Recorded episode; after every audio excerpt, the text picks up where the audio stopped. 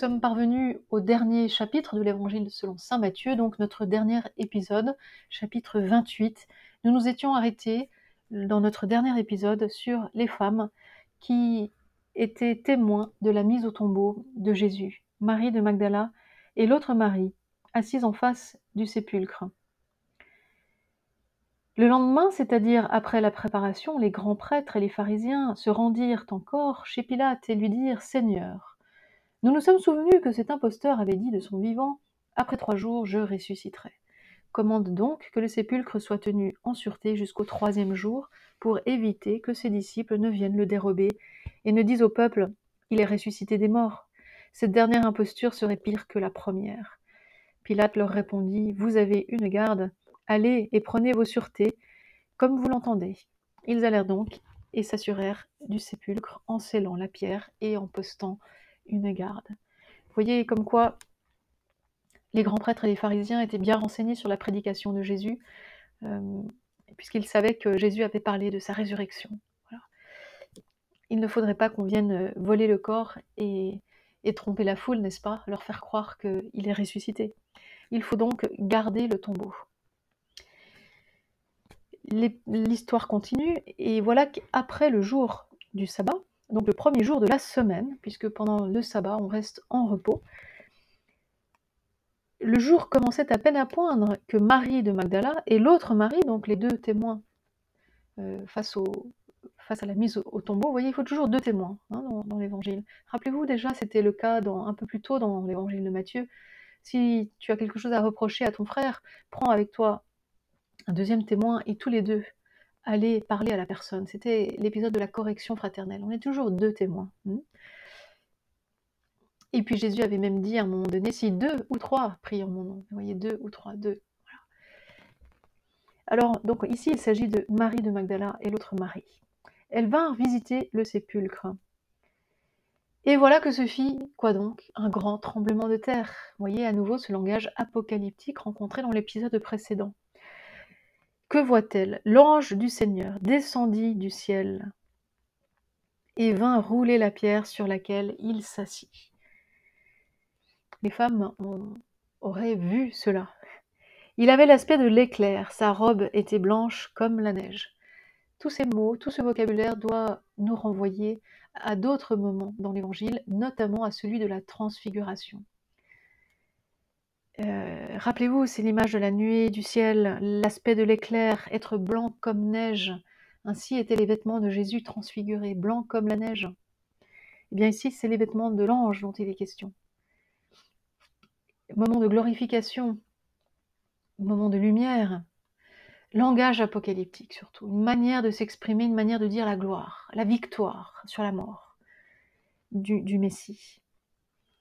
À sa vue, les gardes tressaillirent d'effroi, ils devinrent comme morts. Vous voyez là aussi l'ironie. Hein. Qui, devient comme mort? Ceux qui gardent le tombeau d'un mort. Mais l'ange prit la parole et dit aux femmes Ne craignez point, je sais bien que vous cherchez Jésus, le crucifié. Voyez un nouveau titre pour Jésus, Jésus le crucifié. Il n'est pas ici car il est ressuscité, comme il vous l'avait dit les paroles de Jésus se sont accomplies. Venez voir le lieu où il gisait, et vite, allez dire à ses disciples, il est ressuscité d'entre les morts, et voilà qu'il vous précède, en Galilée. C'est là que vous le verrez. Voilà, je vous l'ai dit. Quittant vite le tombeau, tout émue, pleine de joie, elles coururent porter la nouvelle à ses disciples. Pourquoi est-ce que les femmes ont ce privilège de voir et d'écouter l'ange? Probablement parce qu'elles étaient là, même si à distance, d'après Matthieu, elles étaient là au moment de la passion, au moment de la mort du Christ en croix. Pour ressusciter, il faut passer par la mort. Elles sont passées par la mort. Elles sont donc comme euh, récompensées. Par cette grâce toute particulière, ne craignez point. Je sais que vous cherchez Jésus, le crucifié. Un bel appel qui nous est adressé. Cherchons Jésus, le crucifié. Mais il n'est pas ici. Et cette précision est, importante. Il n'est pas ici, il n'est pas dans ce tombeau. Il n'est pas là où vous croyez. Désormais, sa présence va être d'un autre ordre. Désormais, sa présence au milieu de nous doit être expérimentée autrement. Il n'est pas ici. Comment? C'est ce que nous allons voir dans un instant. Et alors, pourquoi l'ange dit aux femmes, donc allez dire aux disciples, euh, qu'ils vous précèdent en Galilée? De fait, euh, les disciples vont se mettre en route et repartir en Galilée. Nous sommes à Jérusalem. Ils repartent en Galilée, dans le nord du pays. Ils repartent là où finalement tout a commencé. C'est là que Jésus les avait rencontrés et appelés à le suivre la première fois. Ils étaient galiléens. C'est comme un recommencement, vous voyez, c'est comme une nouvelle création. C'est revenir au point de départ, mais en étant complètement transformé, car Christ est mort et ressuscité. Donc on ne revient jamais comme avant. C'est une véritable naissance, une renaissance, ce, retour en Galilée ou ce nouveau départ qui va se prendre en Galilée. Donc elles sont toutes émues, sont pleines de joie. Elles courent, elles courent, rien ne les arrête. Et voilà que sur le chemin, euh, pendant leur course, Jésus lui-même les interrompt. Il vient à leur rencontre. Deuxième grâce extraordinaire de ces femmes. Je vous salue, dit-il. Elles s'approchèrent, elles étreignaient ses pieds en se prosternant devant lui. Jésus leur dit Ne craignez point, les mêmes paroles que l'ange. Hein. Allez annoncer à mes frères qu'ils doivent partir pour la Galilée, et là, ils me verront. Comme si Jésus n'avait pas pu se retenir d'aller lui-même dire cela aux femmes, n'est-ce pas? L'ange n'a pas suffi, parce qu'il ne dit rien de plus. Hein. Euh, allez dire à mes frères euh, voilà, qu'ils doivent partir pour la Galilée, que là, ils me verront. Là, ils me verront. Tandis qu'elles s'en vont, voici que quelques hommes de la garde, et nous revenons euh, sur le problème des, Juifs hein, qui voulaient euh, faire garder le tombeau, quelques hommes de la garde vinrent en ville rapporter au grand prêtre ce qui s'était passé. Ils tinrent une réunion avec les anciens et, après avoir délibéré, donnèrent aux soldats une forte somme d'argent avec cette consigne. Vous direz ceci, ces disciples sont venus de nuit et ont dérobé le corps tandis que nous dormions. Si l'affaire vient aux oreilles du gouverneur, nous nous chargeons de l'amadouer et de vous épargner tout ennui. Les soldats, ayant pris l'argent, exécutèrent la consigne, et cette histoire s'est colportée parmi les Juifs jusqu'à ce jour. Jusqu'à ce jour, c'est-à-dire probablement jusqu'au jour de l'évangéliste Matthieu qui écrit donc une cinquantaine d'années après les faits, dans les années, dans les années 80 environ. Voilà. Vous voyez euh, toute cette, euh, euh, tout ce que l'on doit euh, mettre en place comme mensonge, finalement, pour cacher la vérité, qui contraste énormément avec la, luminosité dans laquelle l'ange, puis Jésus, se manifeste aux femmes pour leur dire simplement ce qu'il en est, ce qu'il s'est passé. Voilà. Il est, il, est ressuscité. Il n'est pas ici. Mais donc, maintenant, il nous faut encore le rencontrer. Donc les onze disciples, puisque Judas, bien sûr, s'est pendu, se rendirent en Galilée, à la montagne où Jésus leur avait donné rendez-vous. Il est question ici d'une montagne, tout à l'heure on n'en parlait pas, mais rappelez-vous que l'évangile de Matthieu commençait sur une montagne. Le premier discours au chapitre 5, le discours sur la montagne, le sermon sur la montagne, qui commençait avec cette charte chrétienne, les béatitudes. À l'issue de notre parcours sur l'évangile de Matthieu, nous sommes en mesure de constater que Jésus a vécu lui-même et en sa personne les béatitudes qu'il avait proclamées haut et fort sur la montagne. La montagne, c'était donc le lieu, la proclamation d'une loi nouvelle, d'un enseignement nouveau, d'un renouvellement, disons, d'une interprétation nouvelle de la loi, sans que rien de cette loi ne soit ni abrogé, ni rendu caduque, rien. Je suis venu pour accomplir, non pour abolir, disait Jésus précisément au chapitre 5. Et voilà que nous nous retrouvons sur cette montagne. Quand ils le virent, ils se prosternèrent. Certains cependant doutèrent. Voilà, toujours les disciples, vous voyez, disciples entre adhésion, difficulté à croire, adhésion dans la foi et incrédulité. Voilà. Nous commençons à peine à retrouver les disciples maintenant. Rappelez-vous qu'ils étaient absents pendant le temps de la passion de Jésus. Ils réapparaissent, mais tranquillement. Hein. Ce ne sont pas les plus convaincus. Ce n'est pas comme les femmes hein, qui étaient émues et pleines de joie ils doutent. Vous me direz, ils, n'avaient peut-être pas vu l'ange, ils n'ont pas encore vu Jésus, mais ils vont le voir ici. S'avançant, Jésus leur dit ces paroles Tout pouvoir m'a été donné au ciel et sur la terre.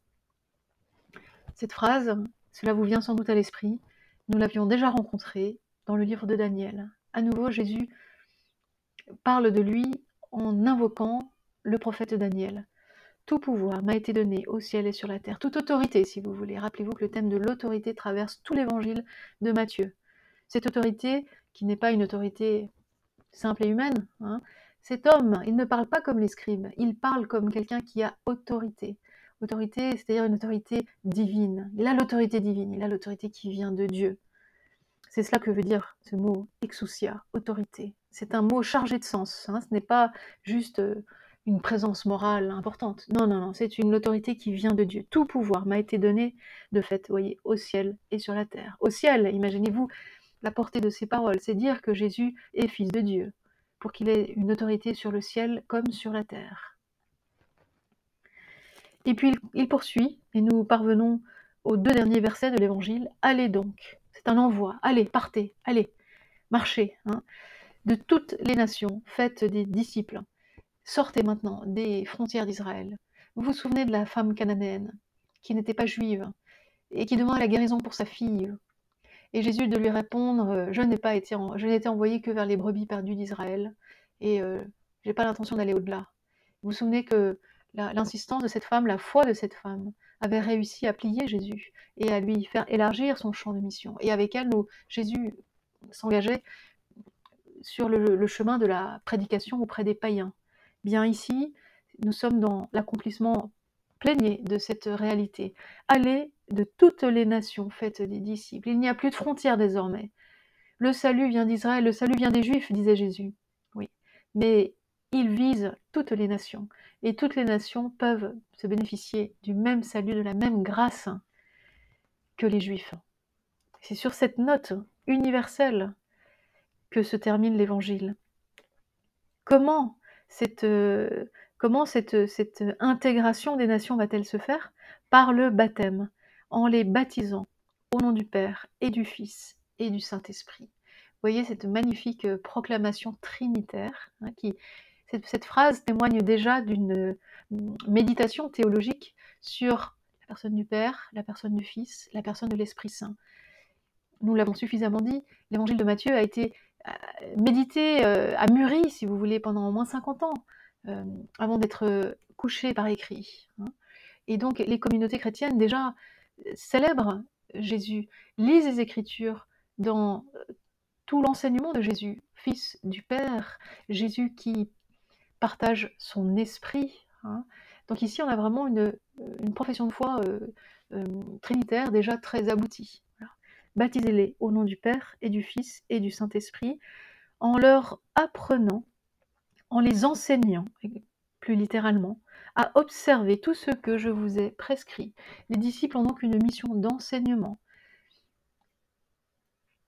Ils doivent enseigner, annoncer. Annoncer quoi? Annoncer l'évangile, annoncer tout ce que je vous ai prescrit. Être euh, euh, transmetteur euh, de l'évangile, du message du Christ, de la prédication de Jésus. Et voici que je suis avec vous pour toujours jusqu'à la fin du temps, jusqu'à la fin de l'âge. Extraordinaire euh, phrase qui termine, qui clôt l'évangile de Matthieu. Je suis avec vous. Je suis avec vous. Cela fait écho, une fois de plus, au tout début de l'évangile. Rappelez-vous, lorsque l'ange disait à Joseph, euh, tu lui donneras son nom à cet enfant qui va naître. hein. Euh, son nom est Emmanuel. Emmanuel, Dieu avec nous. Et Jésus qui ici termine en disant, je suis avec vous.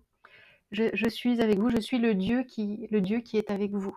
Il est l'Emmanuel. C'est pour cette raison qu'on appelle souvent l'évangile de Matthieu l'évangile de l'Emmanuel.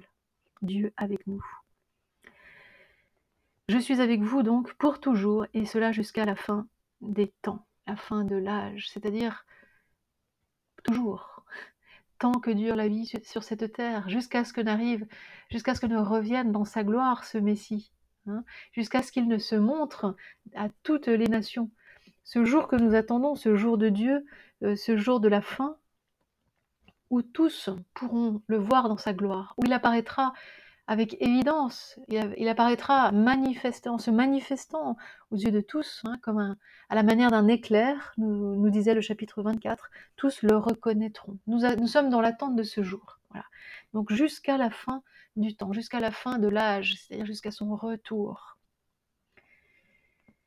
C'est dire aussi que, voyez, pour Matthieu, Matthieu ne décrit pas euh, l'épisode de l'ascension de Jésus au ciel. Pourquoi ne le fait-il pas? Tout simplement parce que la phrase qu'il vient de prononcer est l'équivalent de l'ascension.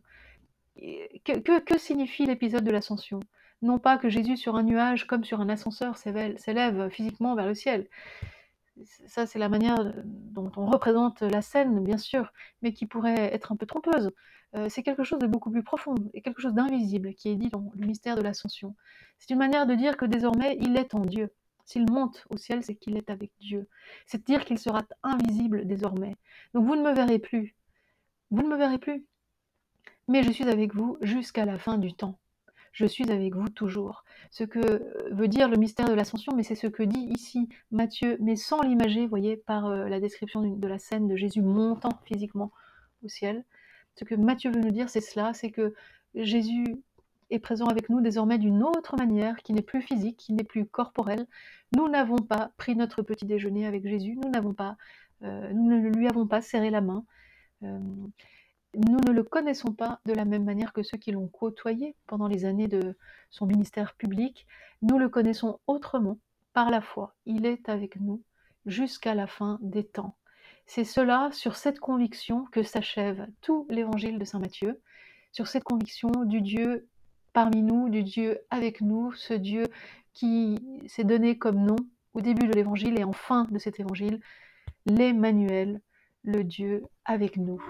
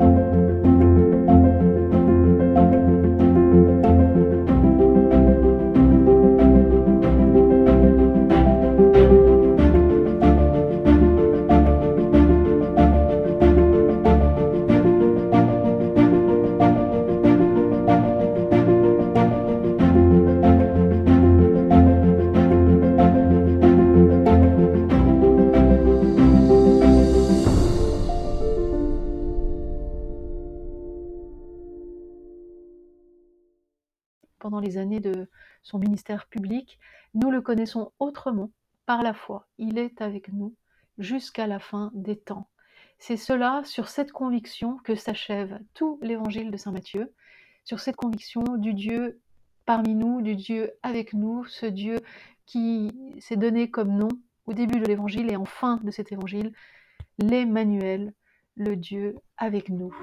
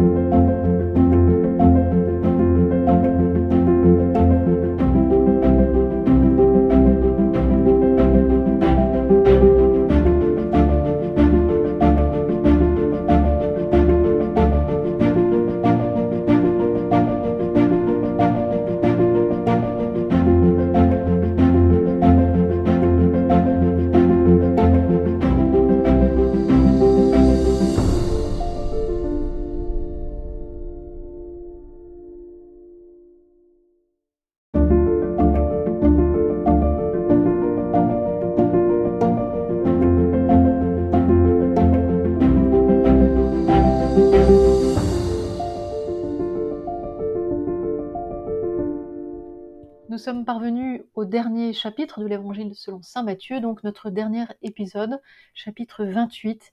Nous nous étions arrêtés dans notre dernier épisode sur les femmes qui étaient témoins de la mise au tombeau de Jésus, Marie de Magdala et l'autre Marie, assise en face du sépulcre. Le lendemain, c'est-à-dire après la préparation, les grands prêtres et les pharisiens se rendirent encore chez Pilate et lui dirent Seigneur, nous nous sommes souvenus que cet imposteur avait dit de son vivant Après trois jours, je ressusciterai. commande donc que le sépulcre soit tenu en sûreté jusqu'au troisième jour pour éviter que ses disciples ne viennent le dérober et ne disent au peuple Il est ressuscité des morts. Cette dernière imposture serait pire que la première. Pilate leur répondit Vous avez une garde, allez et prenez vos sûretés, comme vous l'entendez. Ils allèrent donc et s'assurèrent du sépulcre en scellant la pierre et en postant une garde. Vous voyez comme quoi les grands prêtres et les pharisiens étaient bien renseignés sur la prédication de Jésus, euh, puisqu'ils savaient que Jésus avait parlé de sa résurrection. Il ne faudrait pas qu'on vienne euh, voler le corps et, et tromper la foule, n'est-ce pas? Leur faire croire qu'il est ressuscité. Il faut donc garder le tombeau. L'histoire continue, et voilà qu'après le jour du sabbat, donc le premier jour de la semaine, puisque pendant le sabbat on reste en repos, le jour commençait à peine à poindre que Marie de Magdala et l'autre Marie, donc les deux témoins euh, face, à la mise au, tombeau, vous voyez, il faut toujours deux témoins hein, dans, l'évangile. Rappelez-vous déjà, c'était le cas un peu plus tôt dans l'évangile de Matthieu. Si tu as quelque chose à reprocher à ton frère, prends avec toi un deuxième témoin et tous les deux allez parler à la personne. C'était l'épisode de la correction fraternelle. On est toujours deux témoins. Hmm. Et puis Jésus avait même dit à un moment donné, si deux ou trois prient en mon nom, vous voyez, deux ou trois, deux. Alors, donc ici, il s'agit de Marie de Magdala et l'autre Marie.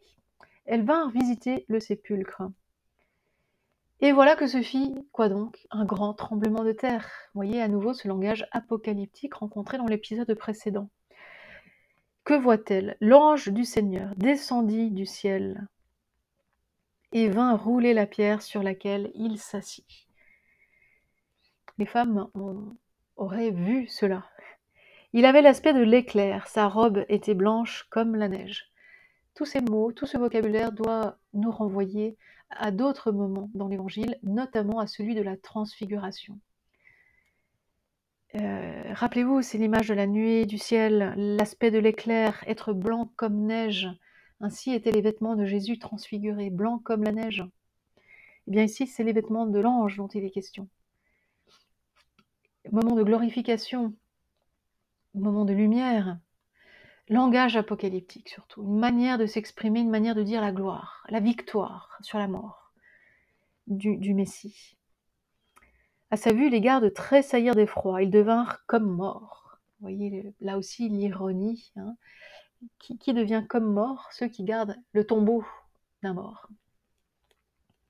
Mais l'ange prit la parole et dit aux femmes, Ne craignez point, je sais bien que vous cherchez Jésus, le crucifié. Voyez un nouveau titre pour Jésus, Jésus le crucifié. Il n'est pas ici car il est ressuscité, comme il vous l'avait dit. Les paroles de Jésus se sont accomplies. Venez voir le lieu où il gisait, et vite, allez dire à ses disciples, il est ressuscité d'entre les morts, et voilà qu'il vous précède, en Galilée. C'est là que vous le verrez.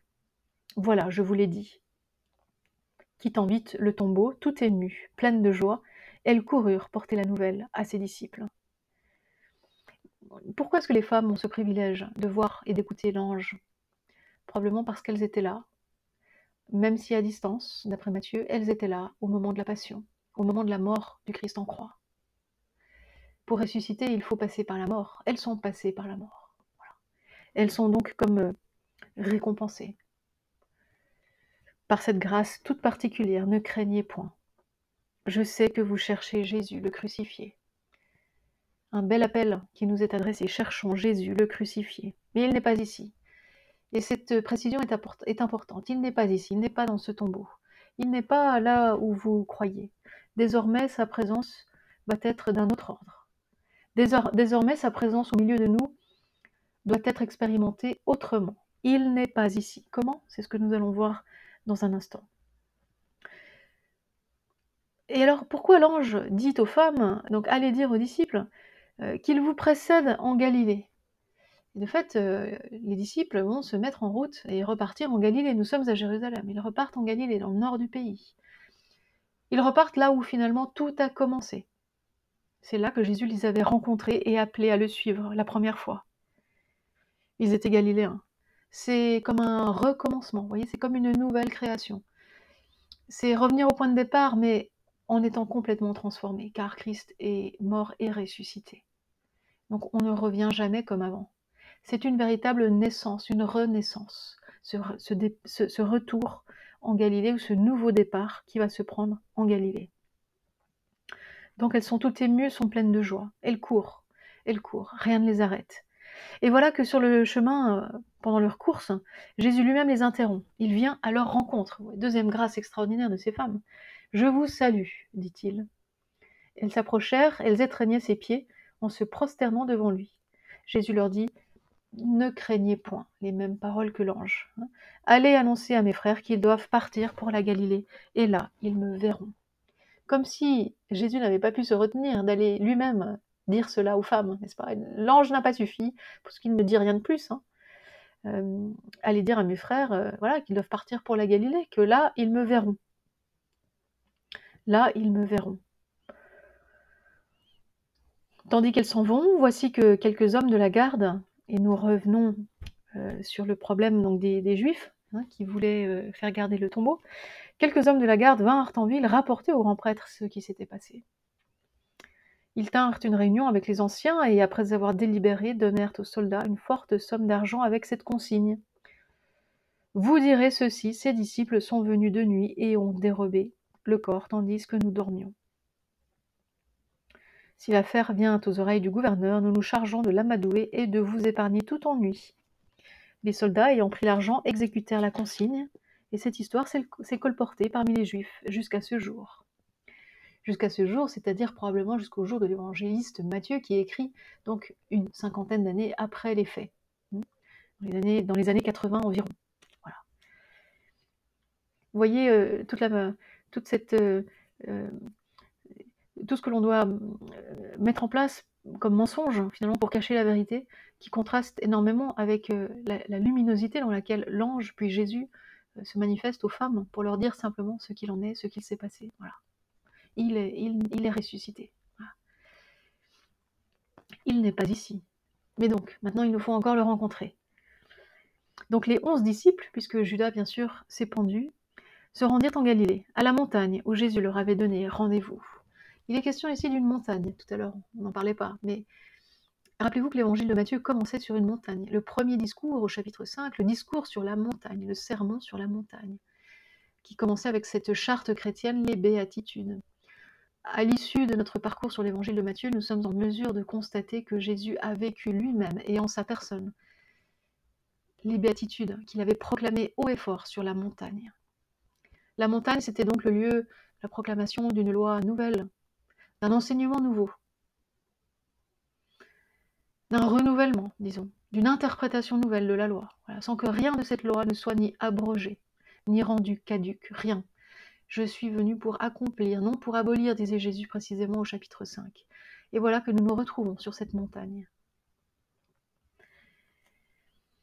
Quand ils le virent, ils se prosternèrent. Certains cependant doutèrent. Voilà, toujours les disciples, vous voyez, disciples entre adhésion, difficulté à croire, adhésion dans la foi et incrédulité. Voilà. Nous commençons à peine à retrouver les disciples maintenant. Rappelez-vous qu'ils étaient absents pendant le temps de la passion de Jésus. Ils réapparaissent, mais tranquillement. Hein. Ce ne sont pas les plus convaincus. Ce n'est pas comme les femmes, hein, qui étaient émues et pleines de joie. Ils doutent. Vous me direz, ils n'avaient peut-être pas vu l'ange, ils n'ont pas encore vu Jésus, mais ils vont le voir ici. S'avançant, Jésus leur dit ces paroles Tout pouvoir m'a été donné au ciel et sur la terre.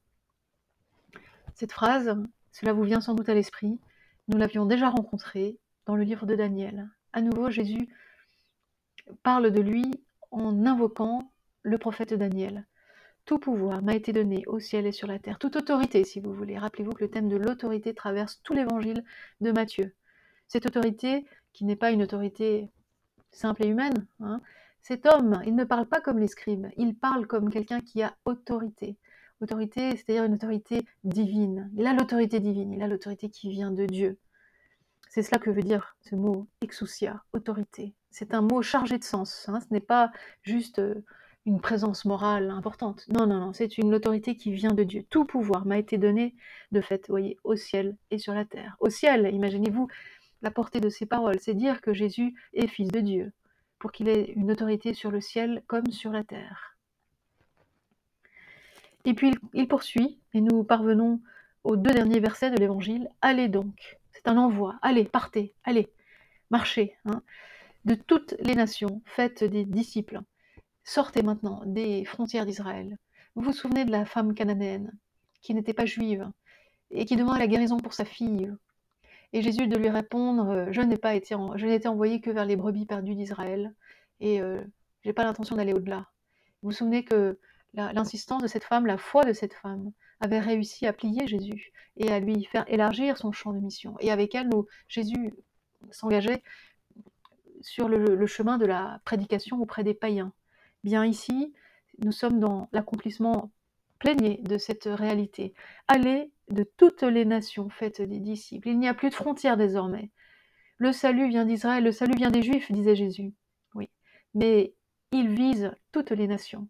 Et toutes les nations peuvent se bénéficier du même salut, de la même grâce que les Juifs.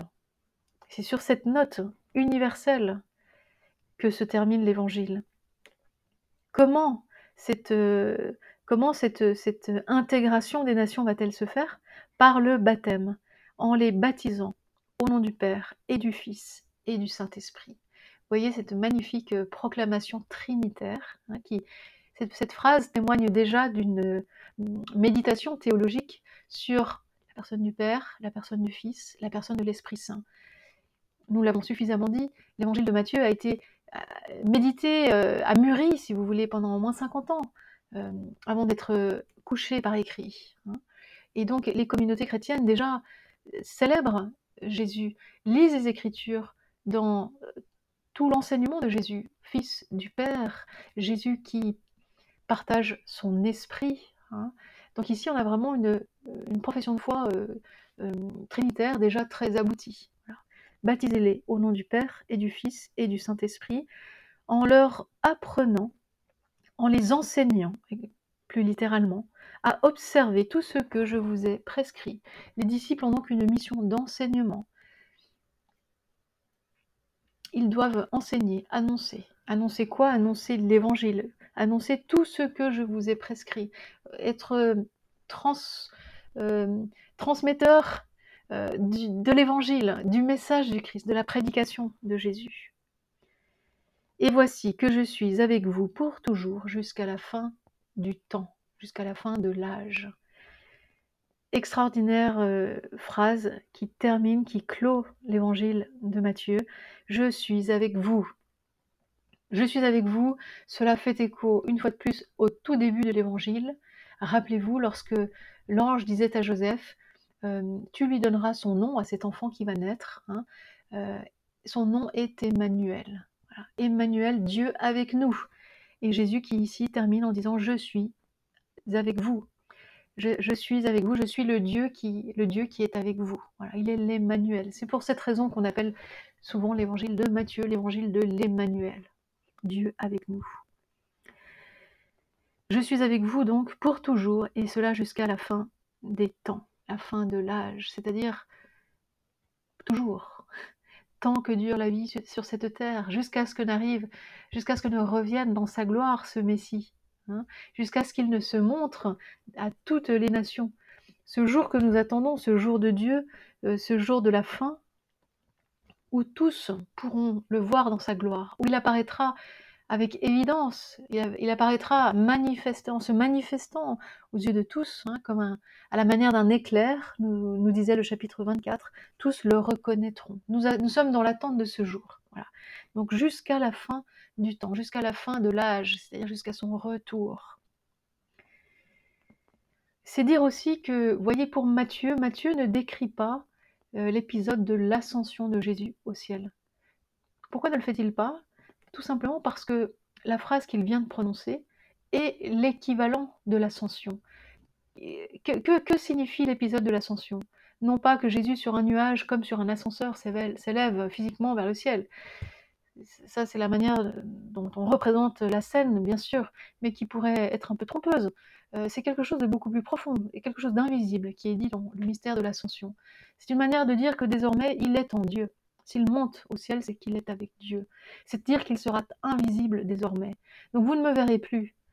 Vous ne me verrez plus. Mais je suis avec vous jusqu'à la fin du temps.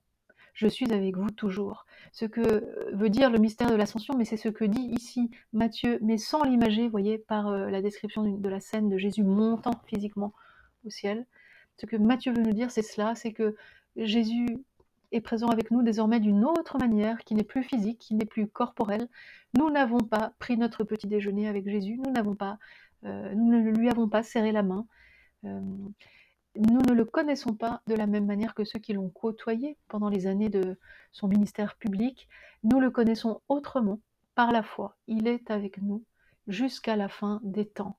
C'est cela, sur cette conviction, que s'achève tout l'évangile de Saint Matthieu, sur cette conviction du Dieu parmi nous, du Dieu avec nous, ce Dieu qui s'est donné comme nom au début de l'évangile et en fin de cet évangile, l'Emmanuel, le Dieu avec nous.